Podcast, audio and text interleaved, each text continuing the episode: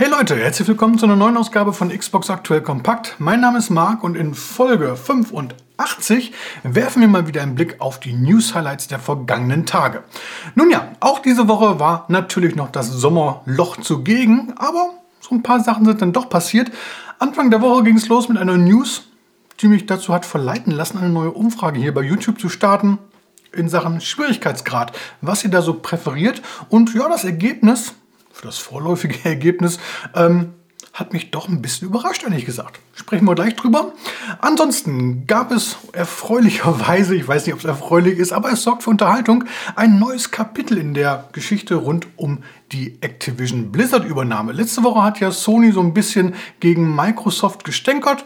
Diese Woche hat Microsoft ungewöhnlich scharf zurückgeschossen. Kennt man so eigentlich von Microsoft in der letzten Zeit nicht. Ähm, das ist natürlich so ein bisschen unser Schwerpunktthema, aber es gibt natürlich auch sonst so ein paar News rund um die Xbox. Wenn euch das alles interessiert, dann bleibt gerne dran. Legen wir los.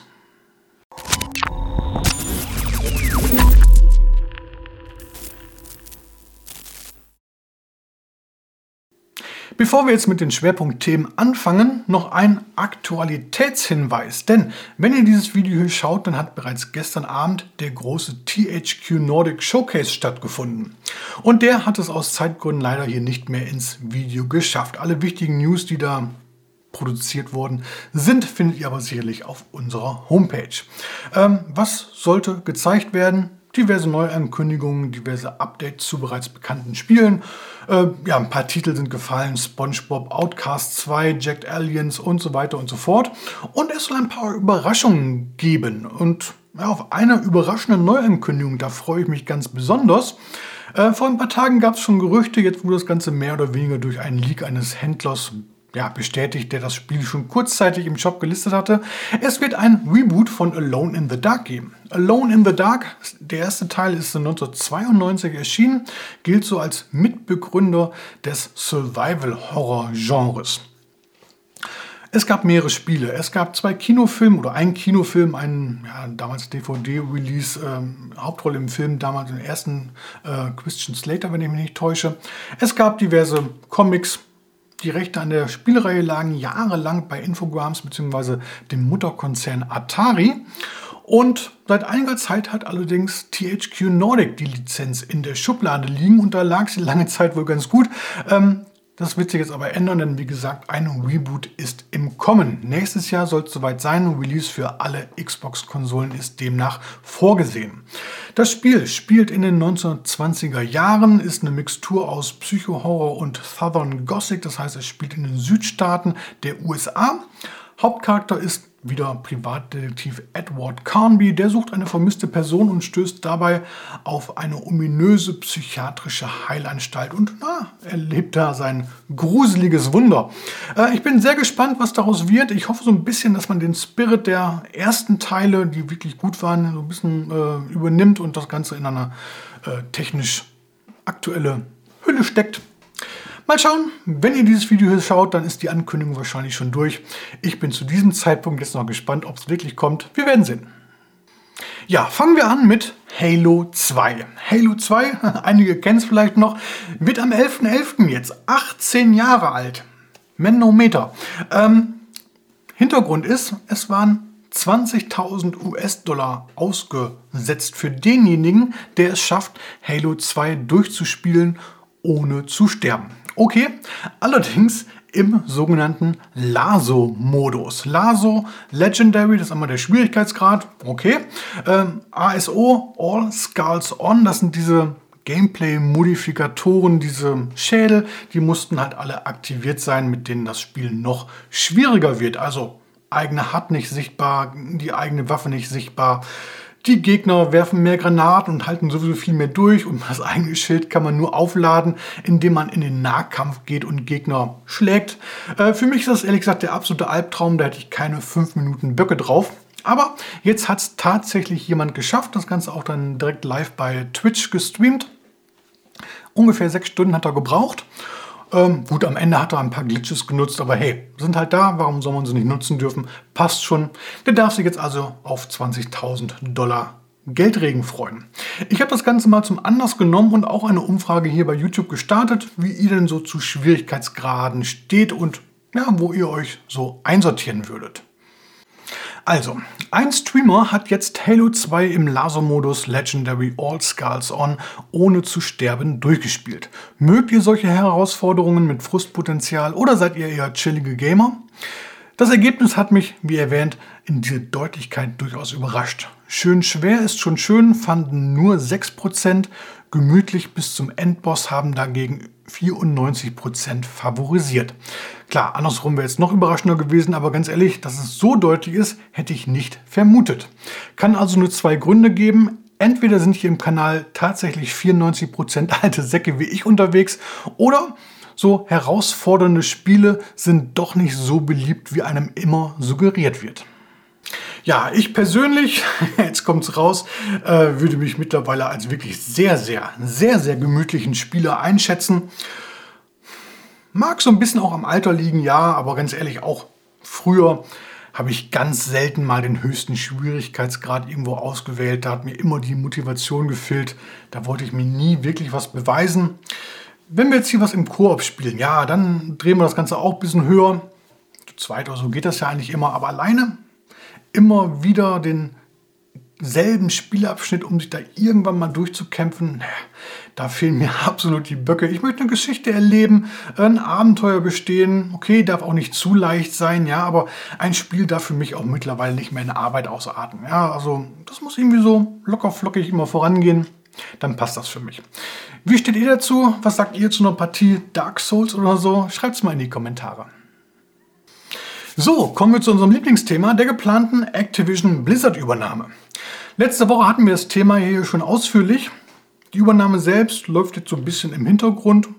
Aktuell äh, beschäftigen sich aber viele Wettbewerbsbehörden mit dem Thema, um das Ganze dann im Idealfall aus Microsoft-Sicht zu genehmigen. Letzte Woche hat sich nun Sony an die Wettbewerbsbehörden in Brasilien gewandt und da zwei Kritikpunkte angebracht. Nummer eins: Call of Duty ist viel zu mächtig und beschert der Xbox enorme Vorteile. Und zweitens, der Xbox Game Pass ist schon jetzt viel zu stark und sowieso, das Angebot ist ja irgendwie so ein bisschen zumindest wettbewerbswidrig, weil damit Sony, welches vom klassischen Vertriebsmodell abhängig ist, stark benachteiligt wird. Okay, nehmen wir mal so hin. Ähm, Microsoft nimmt das nicht ganz so hin. Die haben sich jetzt zu diesen Vorwürfen geäußert, haben da Stellung bezogen, auch gegenüber den äh, brasilianischen Wettbewerbshütern. In einem 26 oder 27 Seiten starken Dokument. Äh, vieles kann man nachlesen, einige Passagen wurden geschwärzt, aber so der Tenor passt. Äh, erstmal zu Call of Duty. Da geht man relativ entspannt ran, denn man hat ja schon vor Monaten mitgeteilt, dass Call of Duty auch weiterhin für die PlayStation erscheinen wird. Und sowieso eine Exklusivität mache hier für Microsoft überhaupt gar keinen Sinn, denn die wäre einfach nicht rentabel. Call of Duty spricht Millionen von Spielern an und auch Millionen PlayStation-Spieler. Wenn man die jetzt alle raus nimmt oder ausgrenzt, ähm, ja, dann würden einem so viele Einnahmen verloren gehen, dass sich dieses Ganze nicht lohnen würde. Ähm, insofern habe jetzt eine Übernahme von Activision Blizzard auch keinerlei Auswirkungen auf den Wettbewerb. Sonys Aussagen zum Game Pass stoßen bei Microsoft aber auf völliges Unverständnis. Ähm, bislang war Microsoft ja immer so, ja, die letzten Jahre zumindest, auf Kuschelkurs. Ja? Wir haben alle irgendwie total lieb, wir lieben die PlayStation, wir lieben Sony und jeder soll damit spielen, womit er lustig ist. Ähm, eventuell, liebe PlayStation-Spiele, holt euch noch zusätzlich noch einen Game Pass irgendwo, sei es auch nur für den PC und dann sind alle wirklich zufrieden.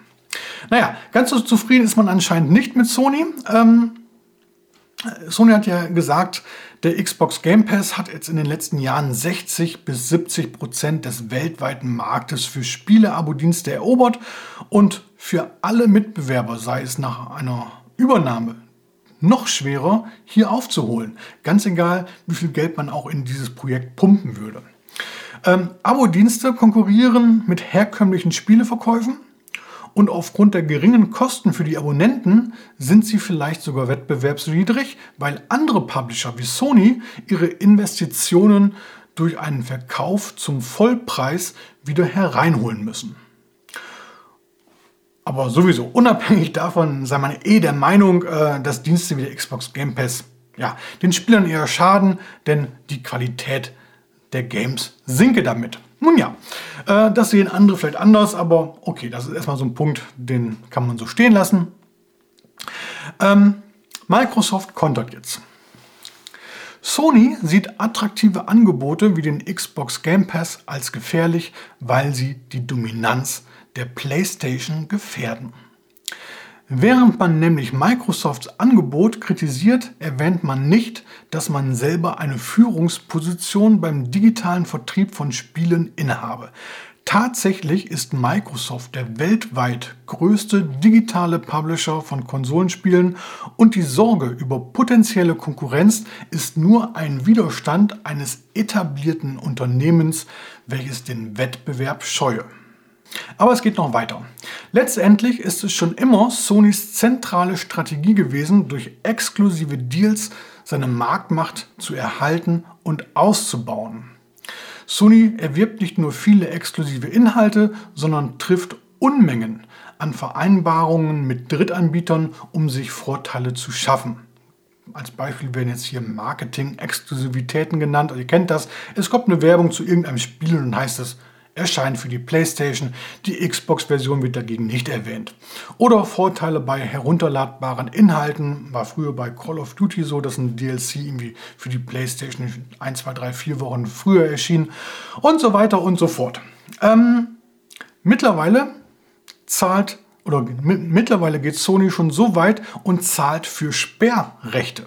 Was sind Sperrrechte? Laut Microsoft erhalten Entwickler nämlich von Sony Geld, wenn sie sich verpflichten, ihr Spiel nicht für den Xbox Game Pass anzubieten.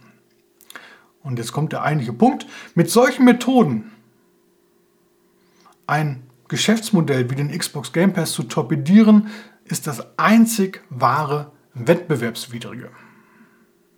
Natürlich habe ich hier auch so ein bisschen die Xbox-Brille auf. Lässt sich gar nicht vermeiden. Ich beschäftige mich seit Jahren mit der Konsole. Ich habe hier den Kanal, die Internetseite dann ist das halt so. Aber ich bin kein Fanboy und so Sachen wie Konsolenkriege, die gehen mir hier und hier völlig vorbei. Da können sich andere Kanäle, andere Internetseiten, ihr wisst, welche ich meine, die können sich da gerne mit beschäftigen, die können populistische Meldungen raushauen, auf Beifall hoffen und auf eine höhere Reichweite. Das ist mir viel zu billig. Aber äh, mit dem Statement letzte Woche hat sich Sony definitiv keinen Gefallen getan, denn dann blitzt mal wieder durch, welches Unternehmen wirklich hinter dieser strahlend weißen Maske sitzt. Wir sind die Guten, for the players. Das, was wir tun, das ist gut für die Spieler. Das, was die anderen machen, das ist schlecht für die Spieler. Ähm, natürlich kann man sagen, hey, Microsoft gibt Unmengen an Geld aus, um sich eine bessere Position im Markt zu ermöglichen. Ist halt so. Aber das macht halt Sony seit Jahren, seit Jahrzehnten ebenfalls. Und dabei geht es ja nicht um diese hauseigenen exklusiven Spiele, sondern es geht um die Spiele der Drittanbieter. Ähm, ich hatte es letztens schon gesagt, Square Enix, die entwickeln ja gefühlt fast nur noch für die PlayStation. Warum erscheint das nächste große Final Fantasy erstmal nicht für die Xbox? Nicht, weil Square Enix das nicht möchte, nein, weil Sony Geld dafür bezahlt. Und dann muss man nicht im gleichen Atemzug äh, sich bei Wettbewerbshütern beschweren, dass, äh, dass Microsoft mit Zukäufen den, den Markt irgendwie unfair gestaltet. Das passt doch vorne und hinten nicht. Natürlich, so also eine Auseinandersetzung solcher Statements, das ist dann auch ein bisschen Folklore, ja, gehört dazu. Die einen, die kritisieren, die müssen das ein bisschen überlaut tun, in dem Fall Sony oder Microsoft muss Understatement bringen, die müssen ruhig sein, ja, um das, ne, das gehört halt dazu, so ist es halt.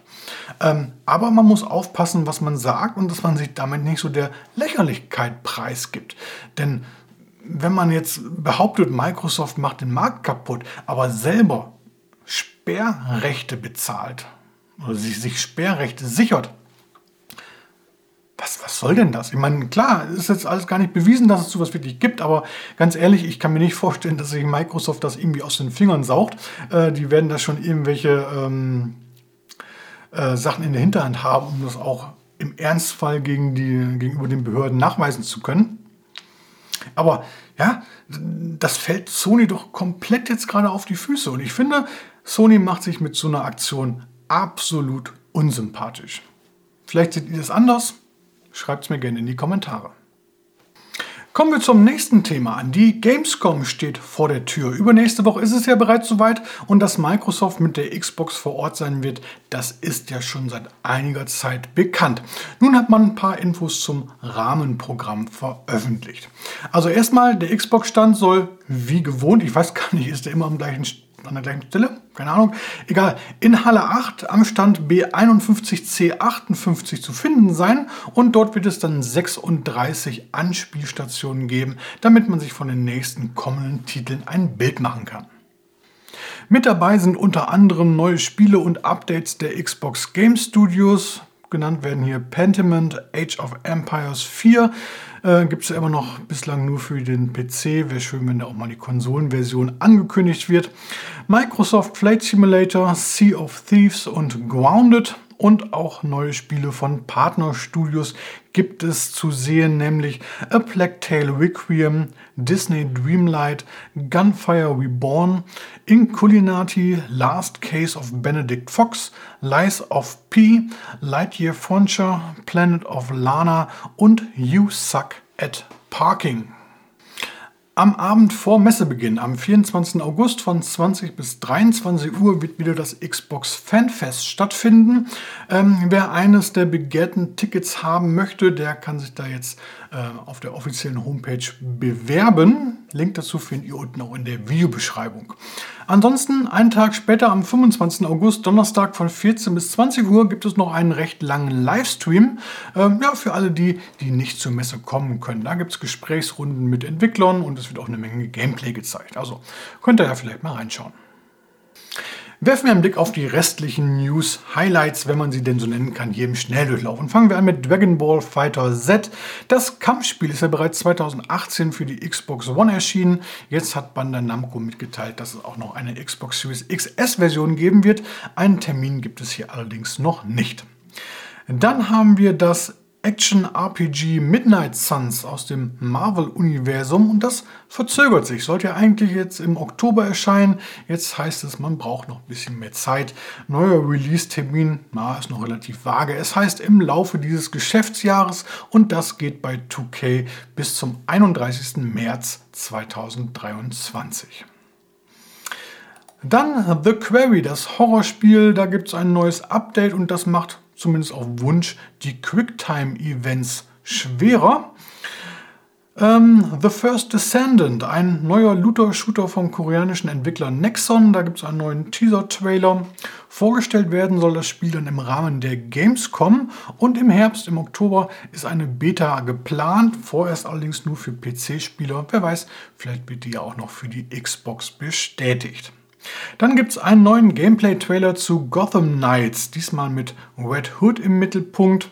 Und The Diofield Chronicle, ein Strategie-Rollenspiel von Square Enix, erscheint ja am 22. September. Da gibt es jetzt eine Demo, also interessierte Spieler können jetzt schon mal einen Blick in das Spiel werfen. Nächste Woche erscheint Way of the Hunter, die Jagdsimulation. Da wurde jetzt ein Explanation-Trailer veröffentlicht, also ein Video, welches das Spiel nochmal so von A bis Z erklärt. Und ebenfalls ein neues Video gibt es zu The Chant, ebenfalls ein Horrorspiel. Und das stellt so ein bisschen die Schauspieler hinter den Charakteren vor. Dann gab es diese Woche Aufregung rund um Elden Ring von From Software, also ja, der inoffizieller Souls-Nachfolger. Ähm, da gab es oder ist eine Werbung auf der Xbox Homepage aufgetaucht, wonach das Spiel angeblich äh, bald in den Xbox Game Pass kommen soll. Ähm, das Ganze wurde dann wieder dementiert, äh, angeblich ein Fehler. Keine Ahnung, wie so ein Fehler äh, mit speziell erstellten Grafiken passieren kann. Ähm, jetzt heißt es erstmal, äh, dass äh, ähm, nach aktuellem Stand zumindest zeitnah kein Release im Xbox Game Pass äh, geplant sei. Aber naja, wer weiß, ähm, da kann sicher noch was tun. Dann gibt es einen neuen DLC mal wieder für Tiny Tiners Wonderlands. Der neue heißt auf den, hört auf den Namen Splitterndes äh, Spukglas. Und die Vorbestellphase zu Pathfinder Wrath of the Righteous ist gestartet. Das Spiel erscheint dann ja am 29. August. Ebenfalls im August, aber am 26. erscheint Soul Hackers 2, das japanische Rollenspiel von Atlas. Und da wurden jetzt diverse DLCs vorgestellt, die direkt zum Release verfügbar sein sollen. Äh, Finde ich ja immer ein bisschen unglücklich, wenn äh, sich Entwickler schon während der eigentlichen Entwicklung des Spiels schon wieder mit DLCs beschäftigen. Ähm, die hätten sie auch gleich ins Spiel packen können, oder? Kommen wir zum Spiel der Woche. Und ja, da solltet ihr euch auf jeden Fall mal Wumbleverse anschauen, denn es kostet nichts. Ähm, ein Free-to-Play-Prügelspiel, ein Baller Royal für 40 Teilnehmer. Ich habe es selber noch nicht getan. Könnt ihr gerne mal in die Kommentare schreiben, ob es sich lohnt. Mein Spiel der Woche ist allerdings ein anderes, nämlich der Nachfolger von Two Point Hospital, Two Point Campus. Nach dem erfolgreichen Two Point Hospital aus dem Jahr 2020 haben Sega und Entwickler Two Point Studios nun die Studenten im Visier. Denn in Two Point Campus gilt es, eine Universität zu managen. Wie schon der Vorgänger auch, ist Two Point Campus eine Wirtschaftssimulation. Diesmal gilt es allerdings, eine erfolgreiche Universität anstatt eines Krankenhauses aufzubauen. Im Vergleich zu Two Point Hospital kann man jetzt auch draußen bauen und einen pädagogisch wertvollen Campus schaffen, der die erstklassigsten Lehrkräfte des Landes beherbergt. Man beginnt mit einem leeren Gebäude und platziert dann die benötigten Räume, die für den Uni-Alltag unerlässlich sind. Vorlesungssäle und Bibliothek sind dabei nur der Anfang, auch ein Partyzentrum darf natürlich nicht fehlen. Zudem gilt es, Personal einzustellen, um den Betrieb der Uni zu gewährleisten. Dabei heißt es, die Ausgaben im Blick zu halten und diese mit Studiengebühren zu finanzieren. Ziel ist es dann, am Ende möglichst viele Studierenden mit dem Abschluss A nach Hause zu schicken. Das Spiel wird neben der Wirtschaftssimulation auch von seinem Humor getragen. So sorgen die Animationen der Figuren immer wieder für ein Schmunzeln und Lautsprecherdurchsagen für Motivation. Dazu sorgt das Campusradio für Musik und lustige Unterhaltung inklusive deutscher Sprachausgabe.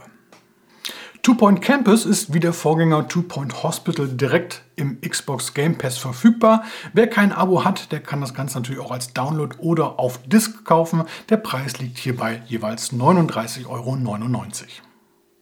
Werfen wir zum Abschluss nochmal einen Blick auf die kommende Woche und da solltet ihr auf jeden Fall drei Spiele auf dem Zettel haben. Einmal am äh, Dienstag erscheint Way of the Hunter, hatten wir eben schon kurz die Jagdsimulation. Dann am Donnerstag kommt Thymesia, das Souls-like und am Freitag, den 19.08., erscheint die Football-Simulation Madden NFL 23.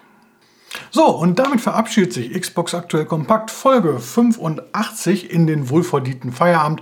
Wenn euch das Video oder der Podcast gefallen hat, dann lasst wie immer gerne ein Like oder wenn noch nicht geschehen, ein Abo da. Wir sehen bzw. hören uns beim nächsten Mal wieder. Bis dann, macht's gut. Ciao, ciao.